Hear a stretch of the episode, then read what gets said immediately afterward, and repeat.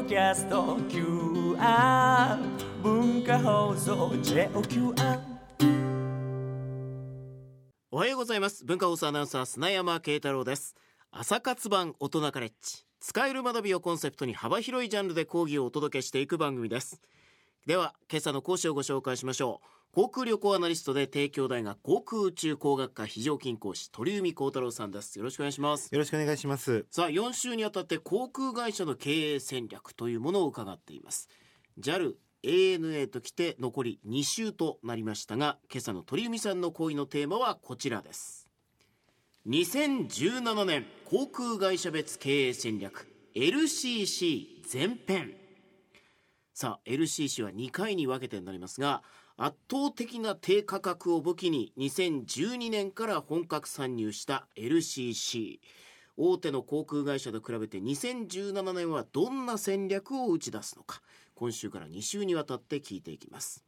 まあ、LCC、まあ、ずいぶん一般的になりましたしすごい元気になってるなっていう印象はあるんですが2017年の LCC の経営戦略キーワードは何でしょうか？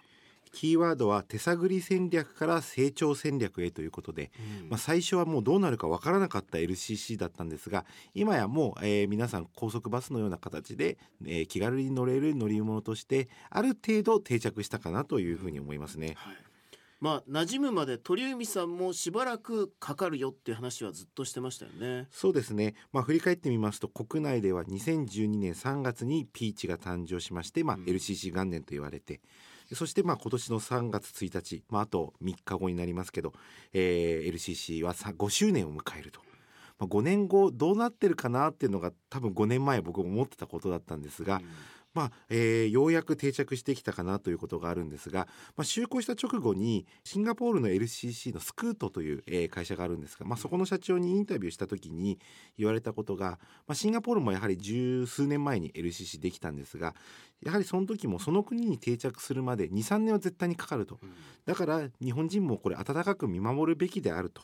いったような言葉をまあすごい僕もその言葉を覚えてたんですが実際やはり日本も3年ちょっとやはり定着するまでにはかかりましたけど、うん。でも定着したかなというところはありますね。はい。まあ、どれぐらい定着したかっていうのが分かる指標として搭乗率どれぐらい乗ってるかっていうのがあると思うんですけど今の LCC の搭乗率ってのはどうなってるんでしょ今ですねほとんどの会社が搭乗率80%を繁忙期だけではなくて閑散期も含めて年間を通じて80%下回る会社はほとんどないかなというう、うんふうに言われるぐらいまで増えてきましたね。で一般的にまあ LCC の損益分岐点で80%で言われてますので、うんまあ、そこを超えてきているとで乗っている層も本当に普段着で乗っているで高速バスの夜行バスを乗ってる客層がかなり多く見受けられているかなというふうに感じますね。はいまあ、経営的にも安定してきているってはいいうことになりますよね。まあ、ちょっと改めてになりますけどいわゆる格安航空会社との言われます LCC こう、まあ、大手の航空会社と比べてどれぐらい安くなるでしょう？そうですね、まあ、路線によっても異なりますがだいたい運賃でいうと LCC は5,000円から1万円というのが通常の時期の、えー直前で買っても買える値段なのかなと。で大手が大体大阪まで片道1万5,000円から2万円とか札幌福岡が、えー2万円台後半から3万円台で考えるとやはりまあ3分の1から4分の1ぐらいの水準で買える日もあるかなと。う、繁忙期だと数千円しか変わらないってこともあるんですがやはりまあ空席連動に応じたまあ運賃設定になってるかなというのがありますね。はいまあ、それぐらい安くて、まあ、定着もしてきてっていう中だと、まあ、大手のお客さんがそっちに流れてるんじゃないかっていう思う向きもありますけどこれ実際どうなってるんですか？これがですね ANA、JAL といった、まあ、いわゆるフルサービスキャリアと呼ばれている会社あとまあスカイマークとかの新興のまあ会社もそうなんですけど搭乗率がほとんど下がらなかったというか変わらなかったという状況にあります。で実際やはり、まあ、その要因というのは羽田空港とか伊丹空港とか国内線の LCC が就航していないということがやはり大きかったかなと。で日本人は時間に追われているという部分とビジネスパーソンの出張になってくれば当然会社が出しますのでやはり時間と効率性を優先あとは遅れない変更ができる、まあ、そういったところに柔軟になっていくということがあるので、えーまあ、そういった人たちはほとんど流れなかった。うんで旅行においてもやはり時間がなくて土日しか行けない人たちっていうのは成田まで行くのは大変だということで、えー羽田を使うと。うん。逆に時間がある人とかとにかく安く行きたい人とかは成田に行くということで今まで飛行機に乗らなかった人が乗るようになったと、うん。まあ、それが大きいですね、まあ、回数が増えたっていうのもありますね、うん。LCC ができたことによって、まあ、新しく飛行機を利用する新しいお客さんが増えたそうですね。簡単に言うとそういうことになった。とこがあると思います。おそらく新幹線からの乗り換えなんかは結構出てきてるのかなというふうに思います。うん。そっちの方には影響があるかもしれない、はいということですね。さあそれで、まあ、国内の LCC の経営戦略っていうのを伺っていきますが今は4社そうですね。ピーチジェットスタージャパンバニラエア春秋航空日本4社あります。はい。まあ、定期的に、まあ、大人カレッジという番組2時間生放送だった時に鳥海さんにこの LCC の話っていうのは聞いてたんですけど、この最近の LCC の環境っていうのはなんかどんどんまた変わってきたんですよね。そうですね、まあ、最近ですと成田空港に第3ターミナルという LCC の専用ターミナルがまあできましたし、あとまあ直近でも1月末に関西国際空港のもともとピーチが LCC ターミナルってあったんですがその隣に、えー手狭になりましたのでまた同じぐらいの広さの、えーものを作りまして国内線と国際線を分けたという、うん。まあ、そういったところで、えー先日見学も行ってきましたけどやはりもうかなり乗り慣れた人が多いなという印象を受けましたね。はいまあ、特にこの LCC に関してはこの関空から広がっていったっても過言ではないですよね。そうですね。もうピーチがなければ日本の LCC のビジネスモデルは作られなかっただろうと言われるぐらいこのピーチの存在というのが日本の LCC 文化を作り上げたという会社なんですが、うん。まあ、就航当初から、まあ、搭乗率も良、えー良かったという会社で今や18機まで飛行機が増えました。うん。スタート3機ぐらい2機3機からスタートしましたんでもう18機まで増えて今26路線で1日90便飛んでいるといったところです。で当初はまあ関西空港からしか飛んでなくて、まあ、関西の会社っていうイメージがおそらく強いと思うんですが、うんまあ、今やその創業した関西空港だけじゃなくて沖縄の那覇空港も拠点化してですので今那覇から、えーソウルに飛んでたり台北に飛んでたりというあと香港にも飛んでますけどであとまああの成田にも飛んでますけどうん。今度今月にはですね沖縄からバンコクへの直行便が飛ぶと。うん。こういったこともまあ含めて今沖那覇ではまあ国内 LCC でナンバーワンの規模となっていると。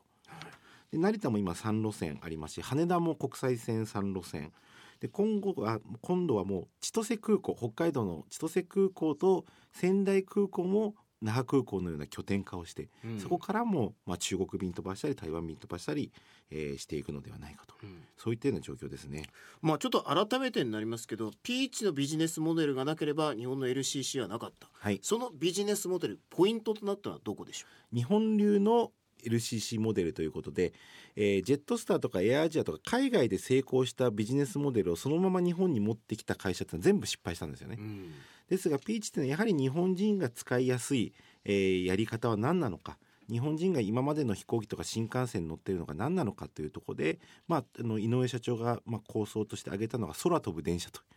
いうことで電車の仕組みをそのままできる限り飛行機に持って抵抗のないようにしていこう。これがやっぱり大きかったですね。うん。まあ、それで関西空港から、まあ、ピーチを使う人がどんどん増えていってそうですね。日本の LCC のビジネスモデルを作っていくと。で今やですねもう段ボールで作ったチェックイン機まあ機械はちゃんと機械ですけど、うん。後ろのボードは段ボールを使って使ったものになってたりとか、まあ、機内食でナマズとか今最近ではパクチーを出したりとかはい。そういったこともやってますね、うん。まあ、とにかくなんかここはちょっと関西らしい感じもね、そうですね、うん。まあ、今でも降りる時に「大きに」って必ずアナウンスで最後流れますし、うん。はいしますけどこの、まあ、ピーチの今後っていうのはどうなっていくかなって、まあ、改めて。